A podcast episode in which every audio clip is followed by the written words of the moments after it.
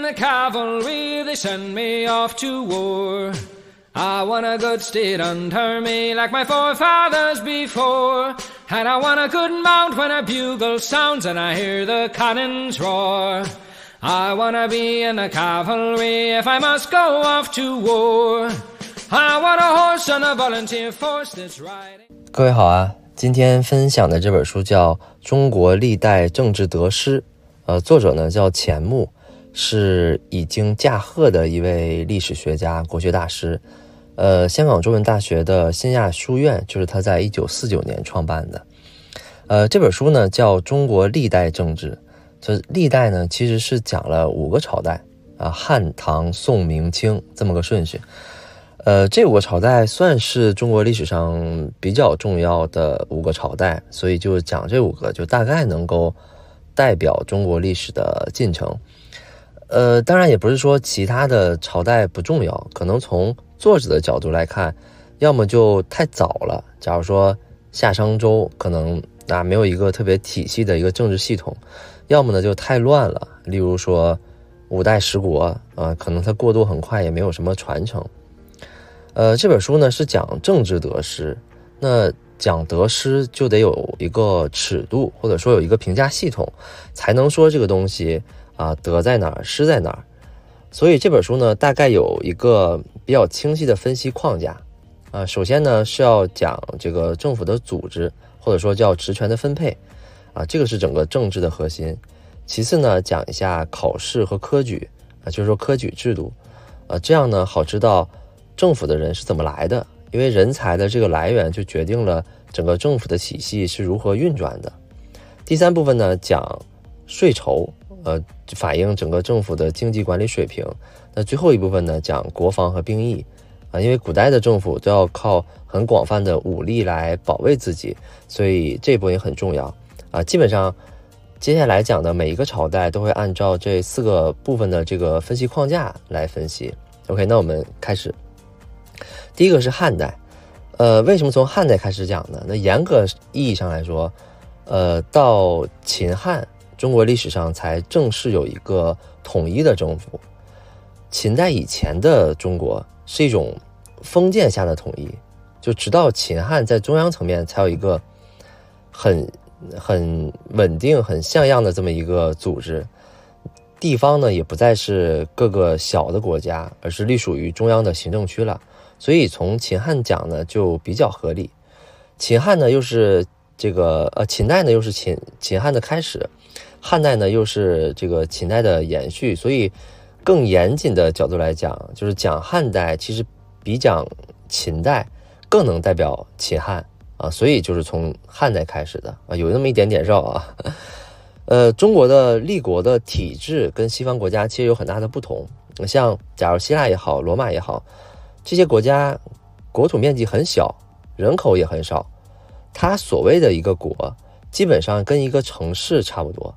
像希腊半岛一个不算大的地方，大概就有一百多个国家，所以当人很少的时候，就很容易推进民主、推进选举，啊，就这么些人，大家一说哦，谁比较厉害，就选他当头吧，所以就比较简单。因为国土小，所以西方各个国家在不同层面呢，都很喜欢向外征服，去扩大版图。中国就不太一样，中国整个立国的规模就非常大。所以，中国近代的这些朝代就更倾向于内部团结，就内部别出事儿，就攘外必先安内吧。加上呢，中国又是农业国，呃，几千万个这种农村，所以我们说指望当时刚成立的中国去推行所谓的这种民主的选举制度是不太可能的，就是背景决定的。呃，但是从秦汉开始啊，整个封建制度已经开始转变了，尤其从汉代开始。呃，在汉代就只有皇室是可以世袭的，呃，就是生下来皇帝的儿子生下来还是皇帝，政府里除了皇帝没有第二个职位是可以承袭的。呃，这个在政治制度上也已经是一个比较大的进步了，因为之前像很多大官的子孙子子孙也还是可以当大官的，那么。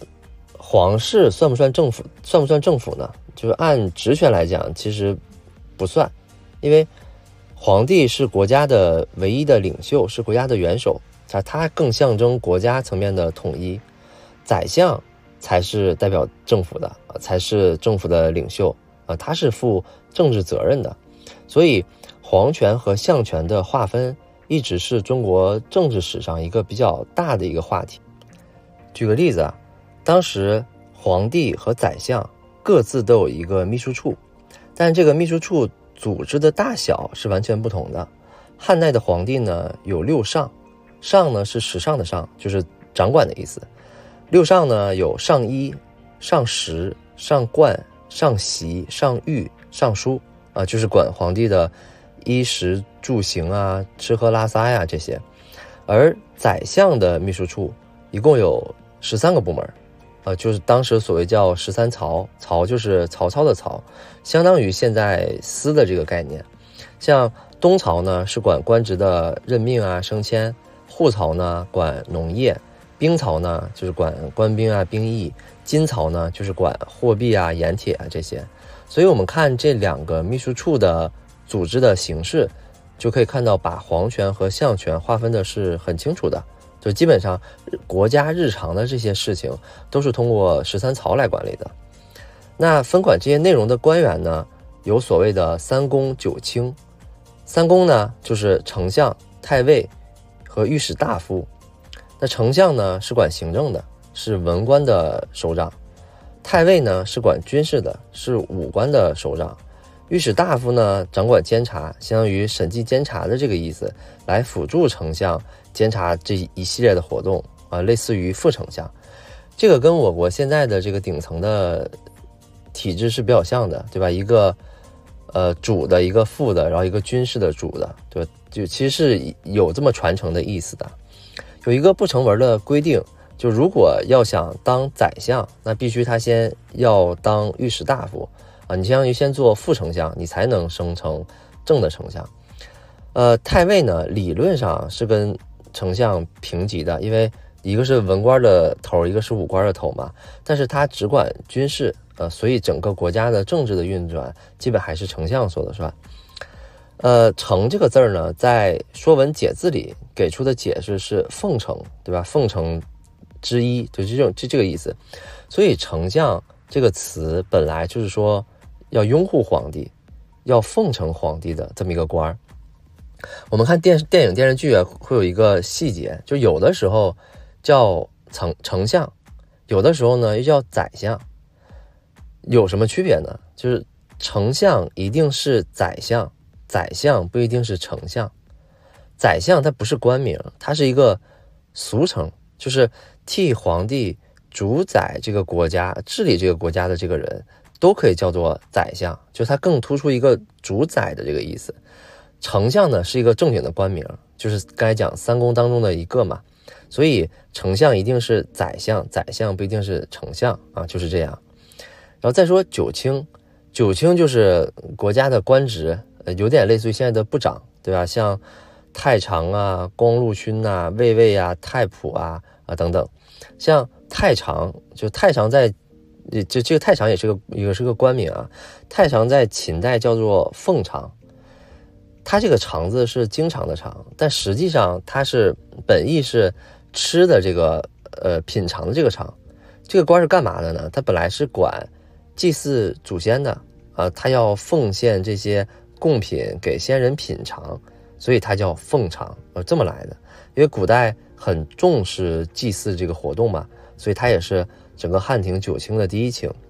像第二卿叫光禄勋啊，这个官直到清代还有。光禄勋这三个字儿，就其实都是通假字。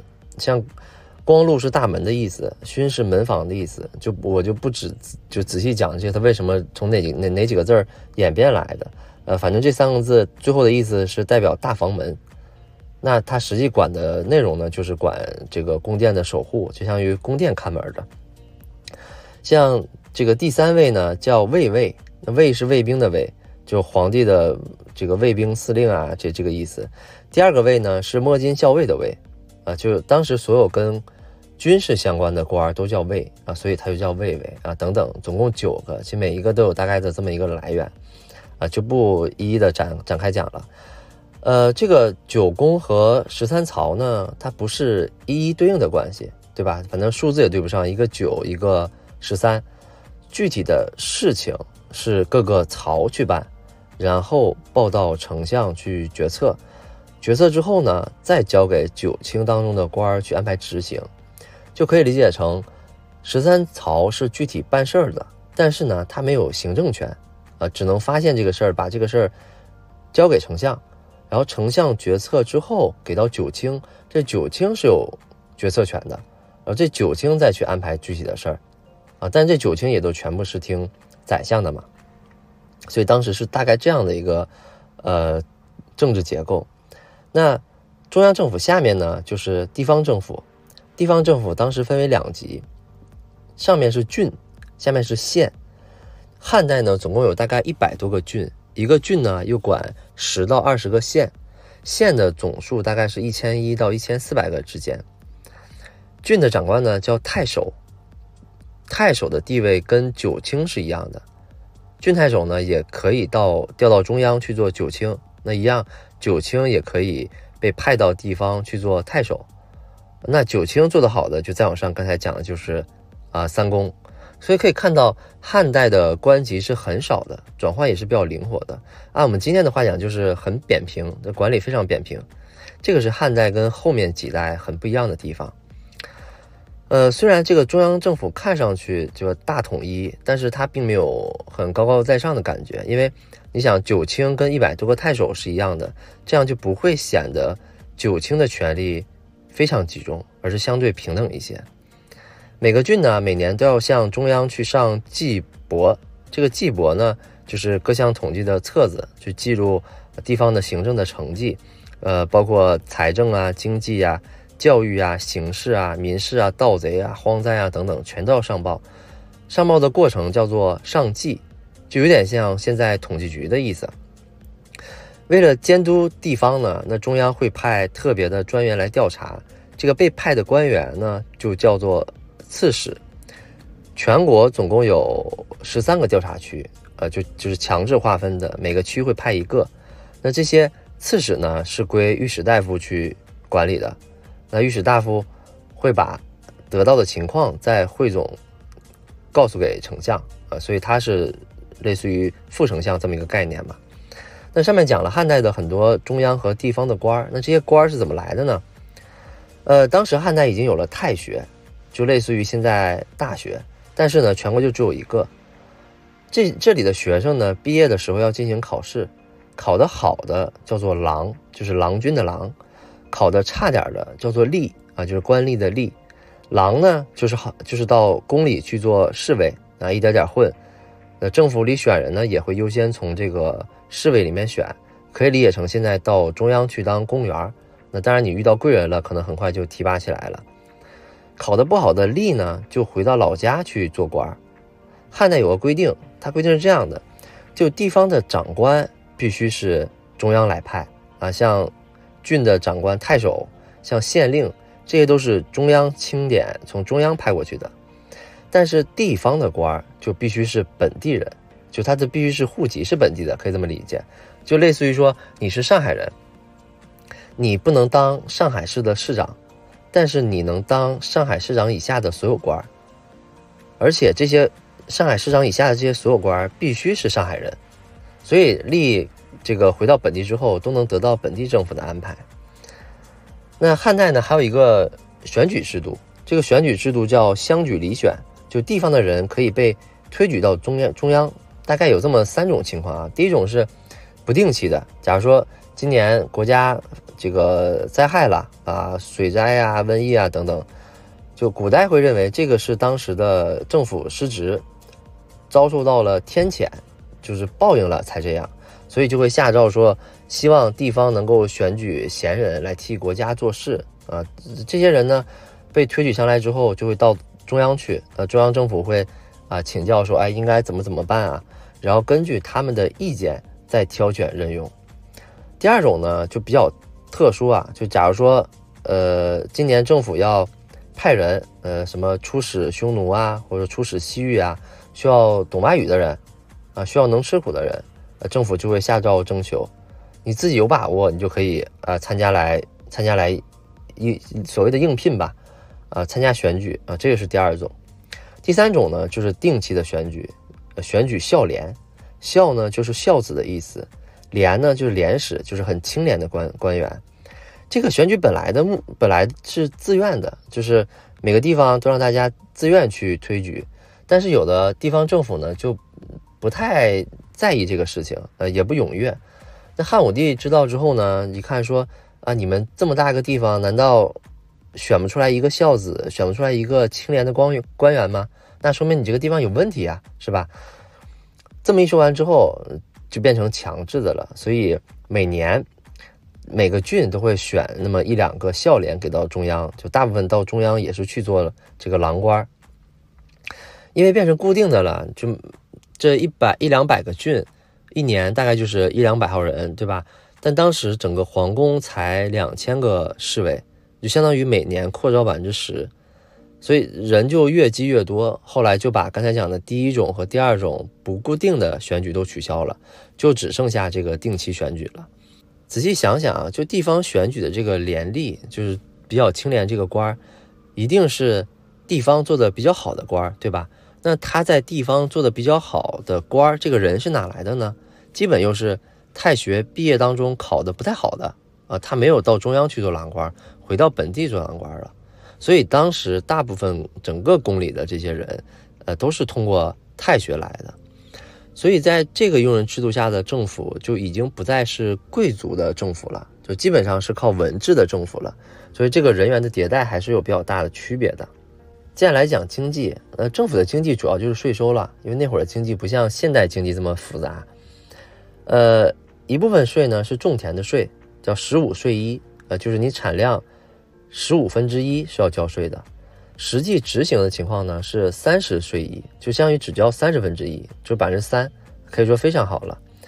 呃，孟子曾经说过，说十一而税是王者之政，就是说你交十分之一的这个税，已经是王者很慷慨的政策了。那可以看到汉代三十税一可以说很低很低了。呃，汉代的土地呢是可以自由买卖的，所以遇到经济不好的时候。农民会把自己的地卖给大地主，那有人可能会问说：“哎，这个税都这么低了，你只需要交三十分之一，怎么还卖地呢？”那这个可能要结合，呃，汉代的兵役税去来一起聊这个事情。汉代的兵制呢是全国皆兵，一个壮丁就一个成年人，到二十三岁的时候开始服兵役。那为什么是二十三岁呢？因为老话有一句叫。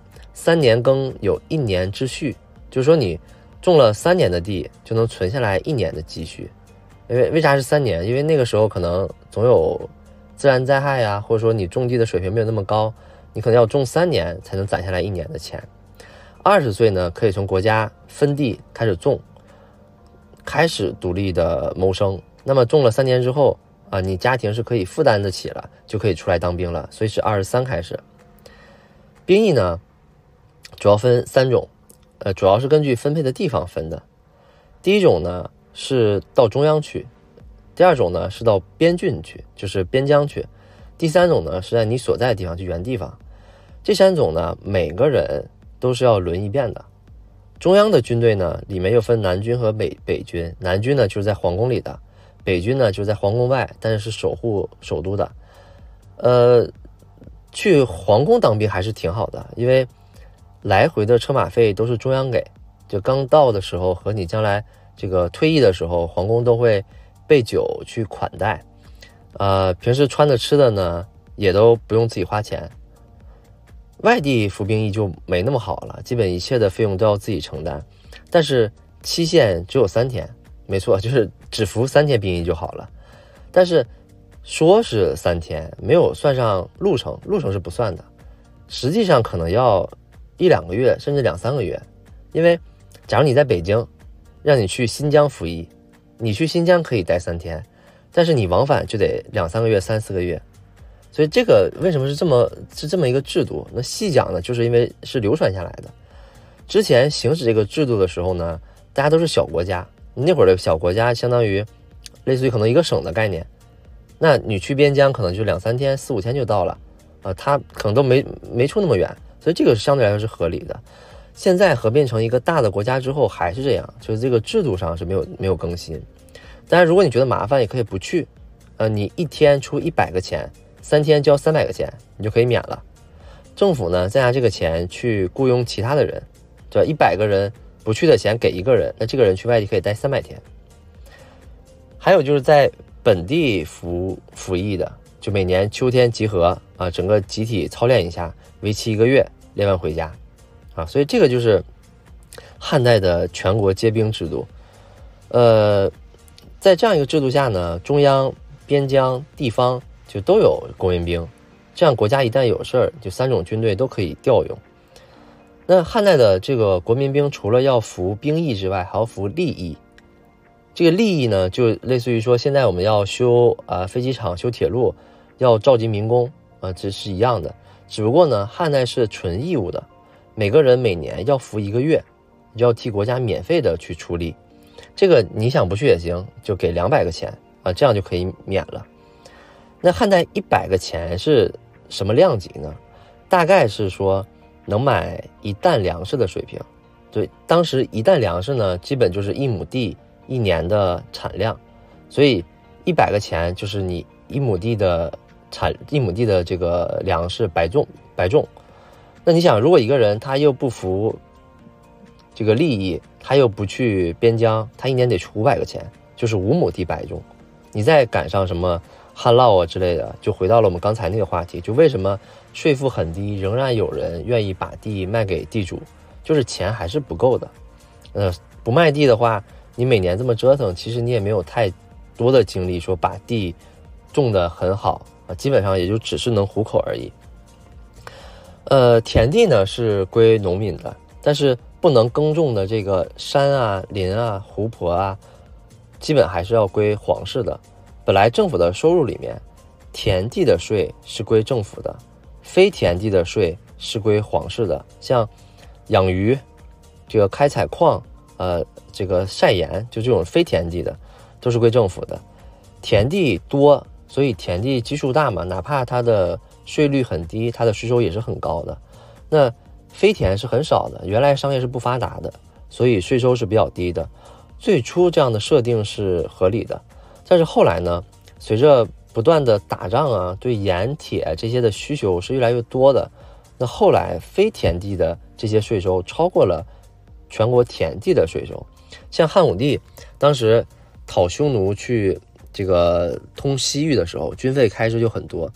他最开始就用政府的钱嘛，那政府的钱都用完之后呢，他又花他爸他爷攒下来的积积蓄，结果这些积蓄又都花光，又都花光了，他就把自己皇室的钱拿出来捐给政府了，就有点像现在当老板的，就是公司需要钱了，你自己就得出钱去补公司的窟窿，你可以不补，但有可能你公司就没了，那这样你可能你你的价值可能也就没了。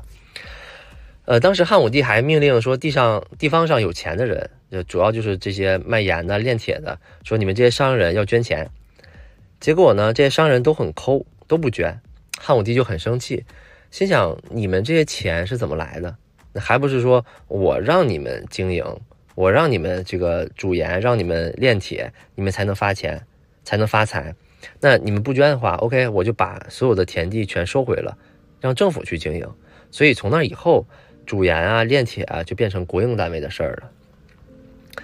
呃，OK，这差不多是汉代的情况。我们接下来讲唐代。呃，刚才讲汉代的宰相基本就是一个人说的算，对吧？掌握全国的行政大权。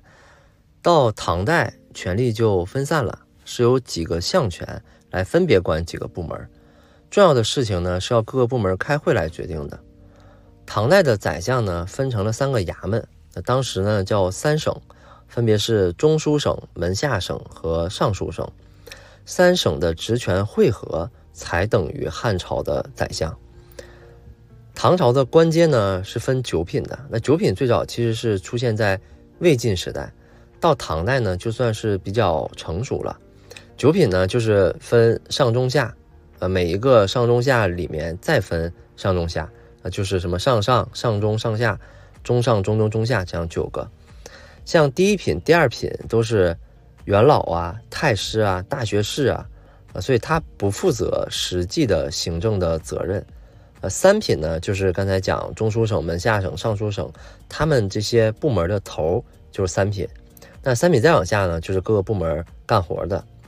呃，尚书省是咋来的呢？就刚才讲汉代的时候，说皇帝不是有个秘书处嘛，里面有六尚，六尚里面就有一个叫尚衣啊，就是管皇帝穿衣服的。那还有一个呢，就叫尚书，就是其实他是管皇帝写东西的。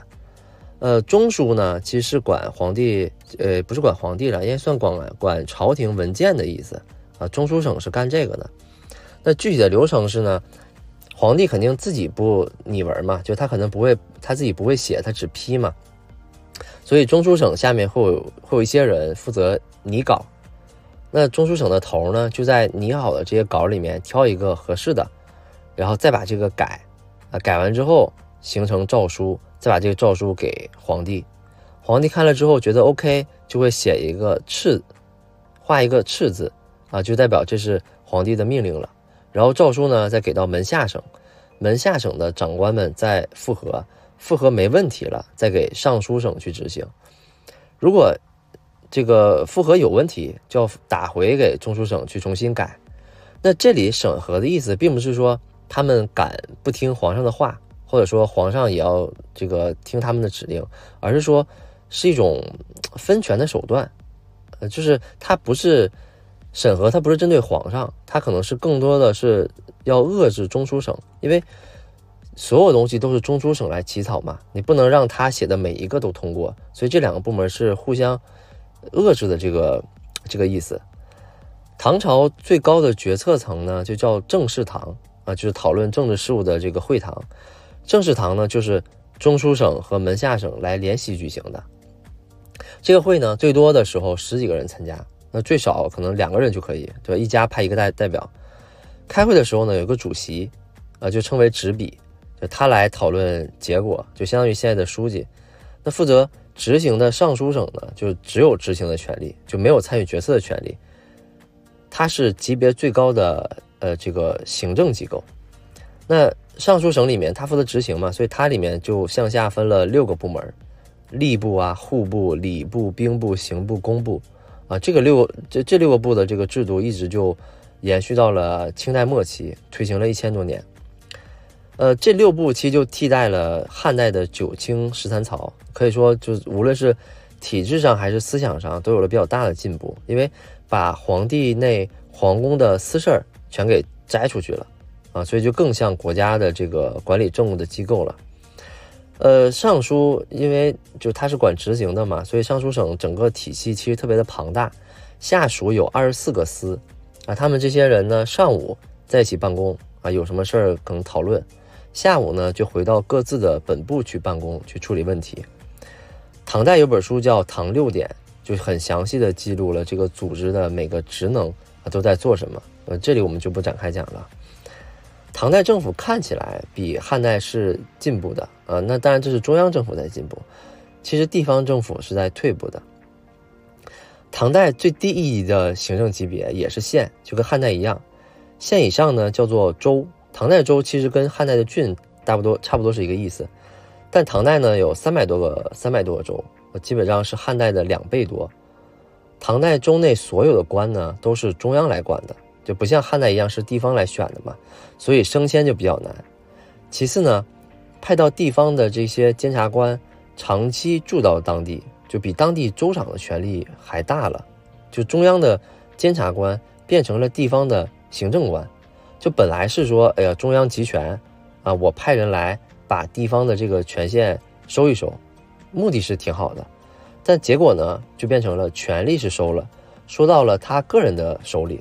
他变得跟中央不一条心了，就变成地方的这些独自的力量了。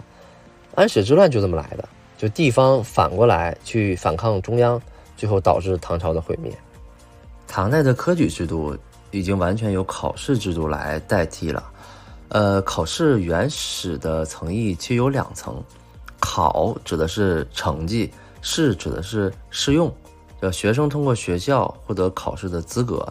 但不是学生呢，也可以参加地方的这种举办的考试来获得资格啊，等所有人都有了资格之后，再一起参加每年全国的大考。呃，全国大考考试及格了，就成为叫进士及第，这个进士及第就可以做官了。啊，但是也只是有资格做官，如果想要到地方做官，就必须还要通过吏部的第二次考试，就类似于复试。啊，主要要考仪表呀、口才呀、行政公文能力啊等等。呃，我们看唐代的考试制度，就能发现和今天类似于一样的问题，就是科举的录取制度，虽然它的名额是有限制的，但是对报考的人几乎没有限制，就谁都可以考考。所以每年报考的人都在不断增加，政府就要被迫的去增加一些录取的名额。就假如说今年可能是一百个人录取一个，等三年之后变成三百个人，你可能还是一个岗位；再三年之后可能是一千个人，还是一个岗位。那大家就会说你这个设置的是不合理，但实际上是因为报考人数过多，就这样就会导致政府当中的录取的人会越来越多，体系会变得越来越臃肿，也会增加一些不重要的职位，呃，类似于假如说本来这个职位一个人就可以，他为了扩招就增加一个副手啊，就类似于主本来是主任就可以了，他就变成了一个主任加副主任。啊，本来是一个经理就可以了，他就变成了一个经理加助理经理，啊，就类似这样。唐代的田地是归国家的，那国家把耕地呢租给人民，等人老了之后呢，再把这个地收回，期间是收租金的，租金是四十税一，就比汉代的三十税一更低了一点。劳役呢是每人每年服役二十天，其他的劳役也都免除了，所以比汉代是好了不少。这个。政策的初衷呢，是让民间的穷人少一些，就就至于上层，假如说，呃，合并别人田地的这些地主啊，或者倒卖地皮的这些，政府其实不太管啊，就比较提倡商业自由。汉代呢是更注意社会上层，就就要管他们这些人的资本，下层呢其实没有力量管。唐代就刚好反过来，就注意下层，啊，国家计划分配，让上层的人自由发展。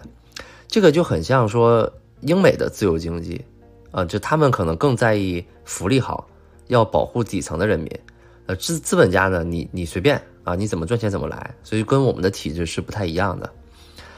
唐代以前的兵役制度呢，基本上就是兵农合一啊，就是或者叫全农皆兵。唐代就刚好是反过来，唐代是全兵皆农，就是让每个军人都种地，而不是让每个种地的都会打仗。根据当时的法令。就不是谁都可以当兵的，就只有中上等的民户，而且你要自愿才能当兵。呃，就假如说你的家庭的条件不好，你是类似于中下等的这些户民，他是不让你当兵的。呃，一旦当兵的话呢，所有的这些租庸也都全免了，就算变相政府给发工资了。呃，当兵之后呢，集合了一千两百家。就大概组成了一个叫做府的单位啊，就类似于现在军区的概念。唐代呢有六百到八百个府，呃，推测一下呢，大概有四十到八十万军队啊，所以这些人其实不太需要国家去养，因为他们有地嘛，啊，国家给他们免租，就相当于自己供应自己啊，这个也是全民皆农比较高明的地方。呃，但是这个制度后来也失败了，就为啥呢？主要是因为呃不光荣啊，主要是心理上这个原因。就因为当兵之后呢，也不是天天打仗啊，虽然那个时候也不太太平，但也不是说天天就跟这个打跟那个打，因为整个国家之内还算比较平稳的。那不打仗的时候呢，就要修城墙、修道路，对吧？干这种苦力，所以这些当兵的人呢，就变成了苦力了，就很没有面子。包括一些荣誉很高的兵，呃，他可能之前打仗给了他很高的荣誉，但是嗯不打仗呀，你就只能跟大家一样。逃不过干苦力，所以这个面子呢就挂不住。其次呢，呃，官兵战死沙场的时候，就政府本来是有抚恤金的啊，就也给荣誉，呃，就类似于现在说，呃，假如说烈士会给配套的这些呃东西，但是后来呢，整个组织太过于松懈了，就有时候人死了这个事儿已经传到家里了，这个战争都打完了，但是政府还没给钱呢，所以大家就比较寒心嘛。所以，军人整体的地位就堕落了，就大家不会觉得当兵很光荣，反而觉得当兵是个没有面子的事儿，也就没人当兵了。呃，总结一下唐代对比汉代啊，就在政府的组织层面，有尚书六部替代了三公九卿；在人才选举层面呢，用考试替代了乡举；税收呢更低，也进行了优化，更注重底层人民；兵役呢从全民啊全农皆兵变成了全民皆皆农。所以唐代算是中国历史上政治制度上一个很大的转折点。呃，第三个是宋代。呃，在讲的这个五个朝代里面，就是汉唐宋明清里面，其实宋代算是最弱的，制度上也是最没有建树的，因为大部分的制度都是承袭而来。呃，宋代的相权呢比唐代更低，呃，唐代其实已经在从一个一个丞相变成了三个分管的嘛，在这宋代其实就更低了。宋代呢也有三省，但实际上呢，只有中书省还在皇宫里，门下和尚书两省都移到皇宫外了。中书省呢，自己就改名叫政事堂了，就他不再需要跟门下省去开会去商量了。那晚唐五代新设了一个机构，叫枢密院，呃，是主管军事的。在宋宋代呢，跟中书省同称为两府，所以宰相也管不着军事了，就相权的地位就就是不断的在下降。但同时，相权的下降就意味着皇权的提升。宋太祖黄袍加身以后呢，就搞了一个杯酒释兵权，就原因是害怕历史重演，就把下面的各个将领的兵权都削了，就逼他们退休，因为担心他们有权利之后再造反嘛。所以理论上这些呃将领呢，他们还是有这个官号的，但实际上没有实权了。就假如你是呃江苏的督军，那你现在还是这个 title 你还是在的。但是呢，请你住在中央啊，吃的喝的什么的管够。江苏的事儿，江 江苏的事儿呢，你就甭管了，我派人替你管。派的这个人呢，就是一个文将，是一个文人啊，所以因为他还是害怕心里要造反嘛，所以派了一个文将。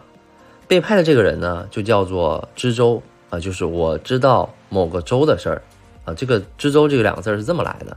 所以理论上来说。宋代就没有什么地方官了，全都是中央派过来的，啊，中央派来管这个地方，这样就使得整个中央就更加的集权了。宋代的考试制度呢，大体上也是沿袭了唐代啊，但是呢，呃，讲一点不太一样的地方，就刚才讲唐代的时候没讲啊，就唐代的考试有公卷和通榜两部分，就公卷呢，就是把考生平时写的一些呃诗词啊。有的一些成绩啊，就提前给一些考官看，就有点像现在的提前批，所以录取的时候呢，就相对没那么公正了啊。有些考官可能提前就知道这个人大概什么样的水平了。宋代呢，就跟现在的高考非常像，就你平时什么样无所谓，最后就看考试那一张纸，所以对贫穷的孩子来讲是更加公正的，而且考完之后呢，也没有复试了。就直接就上岗上岗当官，这也是跟之前不太一样的地方。呃，税赋制度呢，大体上也是唐代的延续，细微上是有一些差别的，我们就不展开讲了。我们讲讲军队，因为宋代的兵制算是中国历史上最不好的兵制。宋代的军队呢分两种，一种叫做禁禁军，一种叫做湘军。禁军呢就是宋太祖挑好的精兵，就类似于特种部队。他挑选这个规则特别有趣啊，就他先选一个人，就觉得哎这个人可以，他可以当禁军，就他的身材啊、样貌什么的是可以的，就拿一个木头雕这个人，就雕刻出来跟这个人身材尺寸基本一样的一个比例，然后拿这个木头去各个地方选人，符合标准的就拉到中央当禁禁军啊，其他剩下的就是湘军了，所以整个选出来的。禁军基本都是个头啊，这个身材差不多的。湘军呢，就住在全国的全国的各地，其实也不太需要他们这个打仗什么的，基本就在地方当杂役。呃，地方政府如果有什么利益啊，就是需要出力的、需要服役的这些，就基本找这些湘军去做。那为什么说不好呢？就按道理来说啊，一个国家刚开国，应该搞什么？应该搞裁兵复员。就你打完仗了嘛，你不需要那么多士兵了，你养的士兵是不对的，所以你要裁一部分，让大家回去，叫干农活呀、搞经济啊等等。但是宋朝，宋朝一直不敢，不敢的原因在于，他虽然立国了，但是他并不是真正意义上的统一全国，因为他旁边就有辽国，辽国比宋早成立了五十多年，所以他开国的承袭的这些时代也是很长期的一个混乱的这个局面。其次呢，他选择建都在开封，就开封那个位置是个大平原啊，对吧？别人很容易打过来的。所以，但是你我们想啊，就是你说宋太祖比我们笨吗？他难道不知道这些事儿吗？肯定不是，对吧？选开封很大的原因在于当时的粮草不够了，所以想的是先在开封扎下去，等稳定了再迁都。所以在这两个背景之下，宋代就只能养兵，就他不敢裁兵，只能养兵。明知不得，明知不打仗，还不得不养一堆兵，啊，就越养越多。很多人从二十多岁养到了五十多岁，他其实已经没有作战能力了，但是一直就这样养着，就结果最后给自己养死了。呃，下一个朝代，明代，呃，这个就基本来到近代史的部分了。呃，从明代开始就没有宰相了，因为这个是被朱元璋撤掉的。洪武十三年的时候呢，宰相造反，其实是在这个宰相策划造反的阶段就被发现了，宰相当天被发现之后就被杀了。为了避免这个事儿发生，所以朱元璋就说从此废立宰相，不再设立，而且还要求他的后世的子孙。永远都不准再立宰相，所以从明代开始，政府就没有宰相了。那中书省、明门下省、尚书省这三个省呢，前两个就直接被废掉了。但拟文还是需要有人写呀，所以中书省呢，仅仅留了一个七品的小官，就他就负责写文。尚书省呢，就改成改成这个由六个部门分头来负责，就叫就叫做六部尚书。此外呢，还有一个管监察管监察的。还有一个管奏折的，还有一个管这个冤枉平反的，总共是这么九个部门，叫做九卿。那这个九卿之上呢，直接就是皇帝了，所以它是更高度集权的这么一个状态。那集权好处也有，坏处也有，对吧？如果什么事情都要你来决定，都要皇帝来决定，那皇帝需要决策的事儿就太多了。根据当时一个古文记载啊，某八天时间内。送到宫里的请示的这些奏折就有一千一百六十个，但每个里面其实可以请示好几件事情，请示的事件有三千两百九十一个，这只是一个礼拜的时间。所以明代的官员其实很勤劳，他一天要上三次朝，早上、中午、晚上。早朝可能在日出之前就要开，就天不亮就要上朝了，天太阳出来的时候就已经散会了。但这样，皇帝也累，文武文武百官也很累，尤其是那些不住在宫里的这些官员，就那个时候也没有车嘛，对吧？按照现在时间来讲，可能他半夜一两点就起床了，因为他要从家换好衣服，然后赶到皇宫去，可能三点四点上朝，他可能半夜一两点就要出发了。那这样下去肯定不是办法嘛，而且皇帝这个也不能请假。假如皇帝今天说我去打猎了。那今天这一堆事儿就得等着，对吧？明天可能你上朝，发现有的事儿是昨天需要决策的啊，可能是前后是连着的，你不批前面的，你就不知道后面的，所以皇帝就越来越依赖秘书啊，就是说先让秘书看看啊，不重要的甚至可以让秘书先批，那这样这个秘书处就越来越壮大起来了。这个秘书处呢，就叫做内阁，所以内阁的权力就越来越大。大家是不是以为本来要讲内阁将来怎么怎么样了？其实不是，实际内阁并没有发展起来，在这个权力这个向下散播的这个过程当中，获得这部分权力的实际是太监。为什么是太监呢？皇帝和内阁日常是不见面的，就皇帝在皇宫，内阁在宫另外一个方向，所以假如他们要传阅一些文件啊。传阅一些事情啊，都是通过太监的。有时候这个实在太多了，皇帝也觉得麻烦，就说：“哎呀，那直接让太监批了吧。”久而久之呢，太监就可以决定哪些可以批，哪些可以不批，甚至有些时候他可能就没有传。就皇帝这个东西给到太监，太监可能到一半就烧了扔了。可能内阁要有一个东西给皇帝，太监也没有传递过去，因为这个事儿别人也不知道，就很荒唐。但这个确实是明代真实发生的，导致后来内阁如果想推一个事情、想汇报一个事情，都要跟太监搞好关系。啊，这个是权力的一个没有想到的一个方向的扭转。呃，中央乱呢，这个地方也很乱。就一般情况下，小官多，大官少，就比较容易太平；而反过来，大官比较多，小官比较少，就容易乱。明代就属于后者。明代把全国分成了十三个区域，每个区域呢叫做司，呃，最高一级呢叫布政使，跟这个布政使并并列的呢还有一个叫提刑按察使，前者是管行政的，后者呢是管司法的。此外呢又配了一个叫都指挥使，啊，是管军事的。所以一个区域呢是这三个人共管。司的下面呢是分司，分司下面呢是府，府下面才是最小单位县。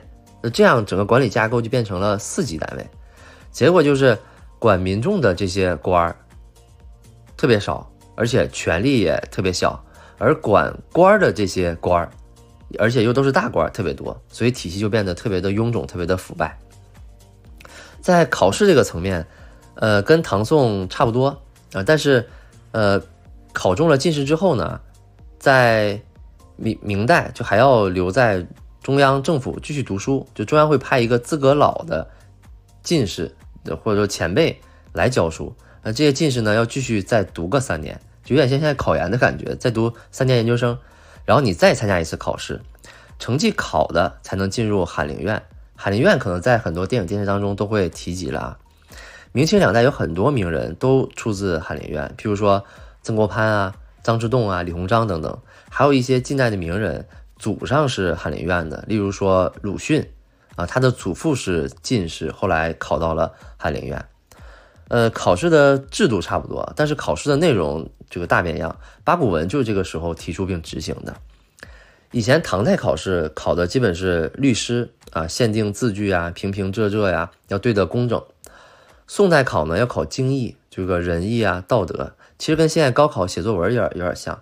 评判标准呢比较主观。不太好选，所以演演变到明代的时候呢，就说一定要有一个固定的格式，那违反这个格式的都不录取，那八股文就出现了。八股文呢是指文章的八个部分啊都有固定的格式，就破题、成题、起讲、入题，起骨、中骨、后骨、束骨八部分八部分组成，题目呢全部都采用四书五经当中的原文。这八股当中的后四个部分，就是说起骨、中骨、后骨、束骨，这四个部分每个部分都有两股排比对偶的句子，合起来是八股，所以叫做八股文。八股文呢，写的时候要用孔子和孟子的口气说话，绝对不允许自由发挥。句子的长短、字的这个繁简、声调的高低等等，也都有固定的要求，字数也有限制。所以在这个考试的内容下。考出来的人，基本每个人都是孔孟的那个逻辑，呃，所以他思想上就不太有什么创新。呃，这个也是后来为什么大家用八股文这个词来形容一个东西比较古板。明代的经济呢，讲起来比较琐碎，所以制度上制度上也没有什么特别的创新，我们就不讲了啊。呃，明代的兵区呢叫做卫，小一点呢叫做所，就跟唐代的府其实差不多。呃，五千六百人为一卫。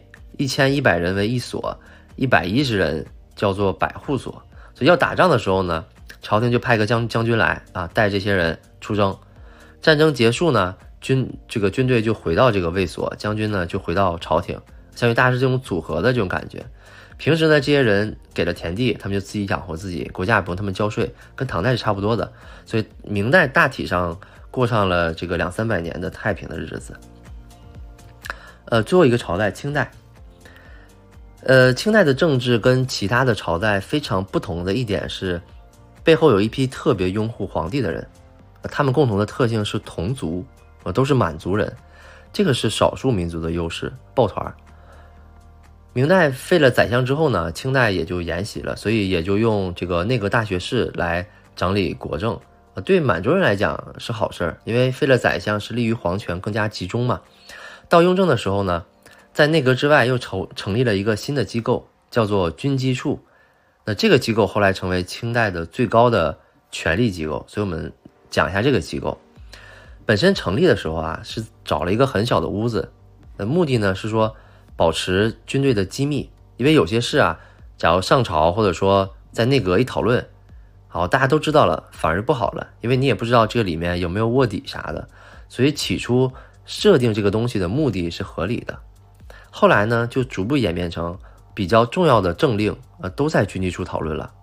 这些重要的这个事情呢，由军机处拟好，给到皇帝，皇帝觉觉得可以了，就封起来盖个章，然后直接交给兵部尚书。兵部尚书是不能看的，他收到之后，再在外面套一个封袋，直接就给受命令的人。所以就有很多重要的事情，很多长官啊，这些朝里面的大臣是不知道的，就只有皇上知道。就通过这种手段，加强了雍正的专制。就很多事儿可能下面往上报，大臣以为皇帝不知道，其实皇帝很早就知道了。我们现在其实很多所谓的管理啊，包括职场中的一些高层比中层能力大很多嘛？我觉得也不是，就靠的就是信息差。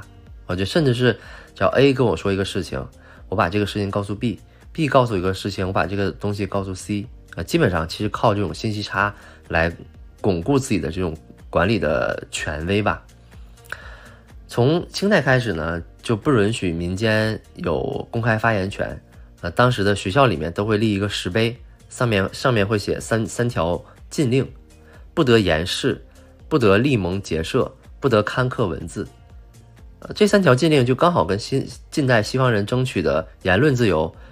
结社自由、出版自由是一一对应的啊，所以这也是一个更专制的一个代表。清朝的官呢，是必须要见了皇帝之后才能去正式上任，就无论是多小的官，哪怕是这这么大小的一个官，也都要也都要见了皇帝，并不是说皇帝有多么的看重这些官儿，而是拿这个制度、拿这个流程去告诉社社会，这个是皇帝的权利，你不见到皇帝，你连一个最小的官你都当不了。清代的军队呢，也就是满洲军，叫八旗兵，是国家整个武力的主力。呃，全国各地的这种军事要地也都是派八旗兵来驻防，因为他也是皇帝的同族嘛。呃，从官员和官员的任命和刚才这个军队的构军队的构成，就可以看出整个清代的政治完全就是一种部族的统统治，就是部落族裔的这种统治，这种民族的团结。呃，整个加剧了朝廷内部的稳定，当然成败都在此啊，就因为他私心很重嘛，为了自己的族裔，所以清政府把关东三省划为禁地，不许出关啊，是要给自己是要是要给自己留退路。同样，因为私心很重，那个科举制度他也不想让更多的人，或者说让更聪明的人进入到政府来。汉人要经历非常严格的考试。啊就考试的人越来越多，就千军万马过独木桥，才能混到翰林院，才勉强有机会出头。但是满族的后裔，就后代生下来基本就是将相，就他们这个政府是不太需要这些正正大大的人，就只需要服服帖帖的人。所以那政治上的结果导向必然就是充满奴性啊，很平庸，很腐败啊，整个管理的这些官员都没有精气神儿。所以在这样大背景情况下，太平天国的出现就是比较自然而然的事情，啊，但是太平天国这个也挺挺有意思的，就他们的这个名字就预定预示着他们必然是失败的，因为这个国名太违背历史传统了，而且这些起义的人一出来称自己叫什么天王、东王、南王、西王、北王、翼王，然后你这个又叫天太平，又叫天国，然后这些人又。各自封王，它是一个十分矛盾的。太平天国之后呢，就改革派登场了，主要是主张革命的孙中山和主张变法的康有为，他俩在改革的方向上，就改革的方向上是一样的，但是思路是完全相反的。虽然都是改革派，孙中山呢是认为只要国家能够立宪，那有没有皇帝是无所谓的。康有为呢则认为只要皇帝支持他，皇帝能够听进去他讲的话。那变法就一定能成，就是是不需要革命的，所以他俩的区别就是一个有皇权，一个没皇权。那最终历史证明孙中山是正确的。在推翻皇帝之后呢，孙中山说了句名言，说：“此四亿五千万人都是刘阿斗，就是再正确不过。”就当时所谓的一个国家成立了，但其实没有人知道怎么去管理国家，怎么样把立宪好的这个国家推向更民主、更法治的一个层面，所以大家都是不知道的。历史终究是客观事实，就历史没有对也没有不对啊。有人说历史可以教会我们很多事情，那也有人说，我们从历史当中得到的 唯一教训就是我们不能从历史当中得到任何教训，确实是件麻烦事儿。但是我们为什么还要读历史呢？就我们短短一生很难跳出自己生命的局限。所以多看，多知，啊，在绝对混乱的世界，保持相对清醒的自我，这点是读历史给我们的启示。OK，那这本书差不多就是大概这个内容了。那老规矩，第一个评论的送一本今天读的这本书，在这个位置打点的再送一本。那我们下期见，拜拜。I wanna be in the cavalry, they send me off to war. I want a good steed under me like my forefathers before. And I want a good mount when a bugle sounds and I hear the cannons roar. I wanna be in the cavalry if I must go off to war. I want a horse and a volunteer force that's riding forth at dawn. Please say for me some gallantry that will echo when I'm gone. And I beg of you, sirs, let me lead the charge when the battle lines have drawn. And let me at least leave a good hoofbeat that remember loud and long. I'm not a good foot soldier, make I'd be sour and slow at march. And I'd be sick on a navy ship, and the sea would leave me parched. But I'll be first in line if you let me ride. By God, you'll see my starch. Low back of the heath of the laurel wreath underneath that victory arch. I wanna be in the cavalry if they send me off to war. I want a good steed under me like my forefathers before. And I want a good mount when a bugle sounds and I hear the cannons roar. I wanna be in the cavalry if I must go off to war. Let me earn my spurs and the battles blur when the day is lost or won. Yeah! And I wield my lance as the ponies dance and the blackguards fire their guns. And a saber keen and a saddle carbine and an army Remington. Where the hot lead screams and the cold, cold steel, let me be a cavalryman. I wanna be in the cavalry if they send me off to war. I want a good steed under me like my forefathers before. And I want a good mount when a bugle sounds and I hear the cannons roar. I wanna be in the cavalry if I must go off to war. Let them play their flutes and stir up my boots and place them back to front. For I won't be back on a riderless black and I'm finished in my hunt. I wanna be in the cavalry, they send me off to war. I wanna be in the cavalry, but I won't ride home no more.